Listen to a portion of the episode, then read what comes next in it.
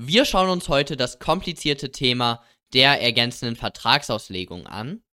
Und ich möchte mal mit einem ganz einfachen Grundfall anfangen. K und V schließen einen Kaufvertrag über eine Waschmaschine. Und jetzt ist die Waschmaschine mangelhaft. In diesem Fall ist es ganz klar, die 434 BGB sind maßgeblich, wenn eine Waschmaschine mangelhaft ist. Okay. Jetzt komme ich aber zu einem Fall. Und in diesem Fall, mh, mm, da steht nichts dazu im Gesetz. Also das Gesetz sagt nichts zu diesem Fall. Und dann müssen wir möglicherweise mit einer Auslegung arbeiten. Schauen wir uns den Fall an. V zieht um nach Frankfurt. Er verkauft daher seine Bäckerei in Kaiserslautern an K. Drei Monate später gefällt es dem V nicht mehr in Frankfurt. Er zieht zurück nach Kaiserslautern und öffnet dort direkt gegenüber der alten Bäckerei eine neue Bäckerei. So, dieses Beispiel habe ich übrigens von der Supervorlesung von Professor Hassemer. Die ist inhaltlich wirklich super. Äh, audiotechnisch, diese, dieser Kommentar verdeutlicht das.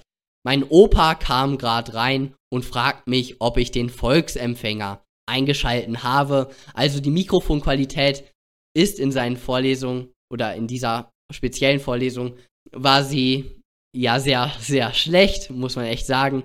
Aber inhaltlich ist der Professor Hassemer echt super und der hat eben dieses Beispiel genannt. Und ich finde, hier wird es super deutlich, was die ergänzende Vertragsauslegung, was die Auslegung nach dem hypothetischen Parteiwillen ist. Ihr verkauft also eure Bäckerei an eine andere Person und drei Monate später kommt ihr sozusagen an den gleichen Standort zurück und eröffnet dort eine Konkurrenzbäckerei. Natürlich habt ihr mit der Vertragspartei über diesen Umstand nicht geredet und ihr habt einfach diesen Umstand nicht bedacht. Weil wenn ihr umzieht nach Frankfurt, dann wollt ihr wahrscheinlich auch, keine Ahnung, nicht nur drei Monate nach Frankfurt ziehen, sondern, keine Ahnung, zwei, vier, fünf, sieben, zwanzig Jahre. Genau.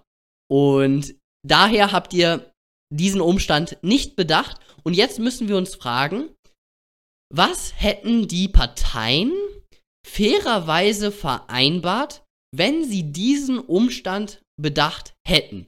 Das ist die Auslegung nach dem hypothetischen Parteiwillen. Das ist die ergänzende Vertragsauslegung. Und hier merkt ihr, das ist schon eine ganz, ja, also wir greifen hier wirklich ganz tief in die Trickkiste rein.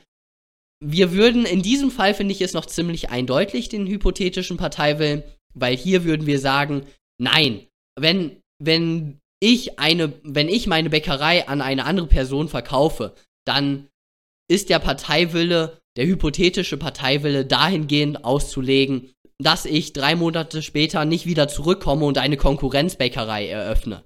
Das kann nicht der hypothetische Parteiwille gewesen sein. Jedenfalls nicht nach drei Monaten. Nach 24 Monaten kann ich eine äh, ja, Konkurrenzbäckerei eröffnen. Und vielleicht auch nicht direkt gegenüber der alten Bäckerei, sondern zwei Kilometer entfernt kann ich eine Konkurrenzbäckerei eröffnen. Aber doch nicht direkt gegenüber der alten Bäckerei. Das konnten die Parteien hier doch nicht fairerweise gewollt haben. Das ist die Auslegung nach dem hypothetischen Parteiwillen. Es gibt noch einen, ja, wirklich bekannten Fall des hypothetischen Parteiwillens im Kaufrecht. Das könnt ihr euch hier durchlesen. Es geht nämlich um die Nachlieferung bei einer Stückschuld.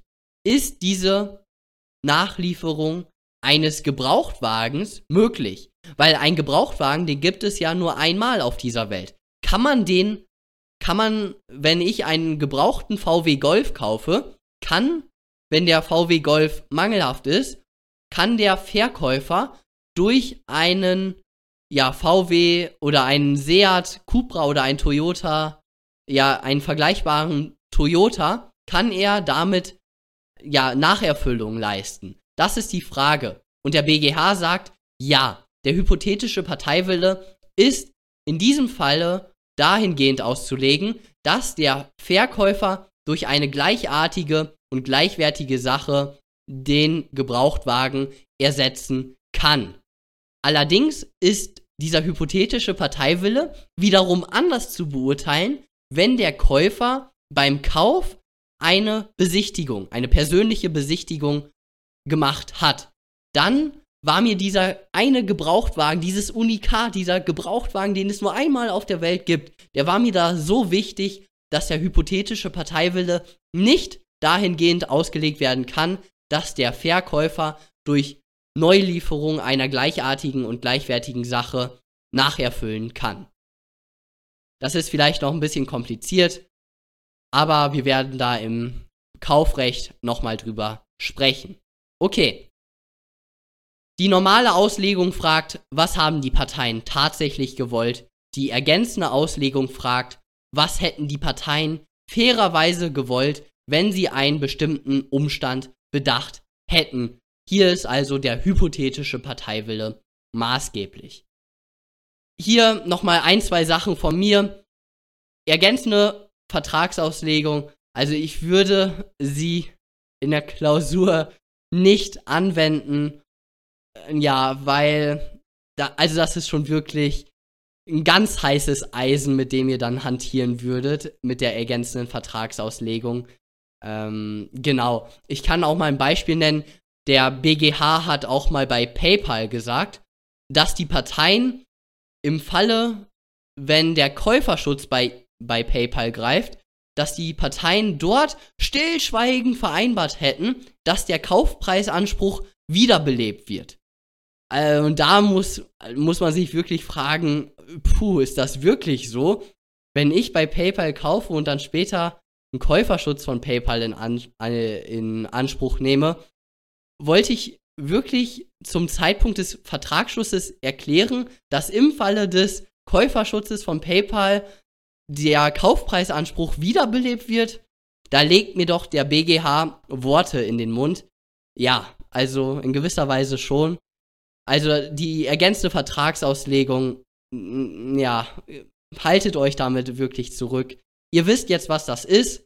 Im Übrigen, der 313 BGB, der hat mich immer verwirrt. Jetzt noch kleine Storytime. Ähm, 313 BGB, das ist die, der Wegfall der Geschäftsgrundlage.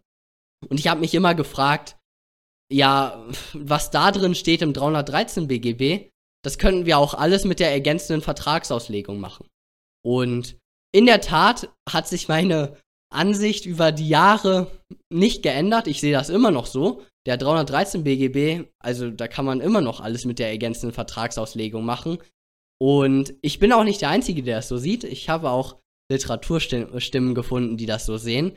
Aber okay, ähm, es gibt den 313 BGB. In der Klausur müsstet ihr theoretisch erst die ergänzende Vertragsauslegung machen und nur ganz zum Schluss den 313 BGB anwenden. Äh, aber ja, wenn es in der Klausur auf den 313 BGB hinausläuft, dann werde ich persönlich die ergänzte Vertragsauslegung ja links liegen lassen, weil ja, ich, ich verstehe den Unterschied immer noch nicht und ja, anyway. Dann kurz zur Auslegung von Gesetzen. Äh, da möchte ich eigentlich gar nicht drüber sprechen, weil das ist Methodenlehre. Das hat im BGBAT nichts zu suchen. Aber wenn ihr euch das mal anschauen möchtet, hier von der Universität in Wien in Österreich hat der Professor Spitzer ganz coole Videos gemacht. Ich fand die super. Und natürlich ist das in Österreich, aber in Österreich machen die genauso eine Auslegung nach dem Wortlaut, nach dem Telos, nach der Systematik, so wie wir. Also diese Vorlesungsreihe kann ich zur Auslegung von Gesetzen empfehlen. Perfekt. Das war's dann von dem heutigen Video. Fragen, Kommentare könnt ihr unten da lassen. Und dann sehen wir uns beim nächsten Mal. Bis dann.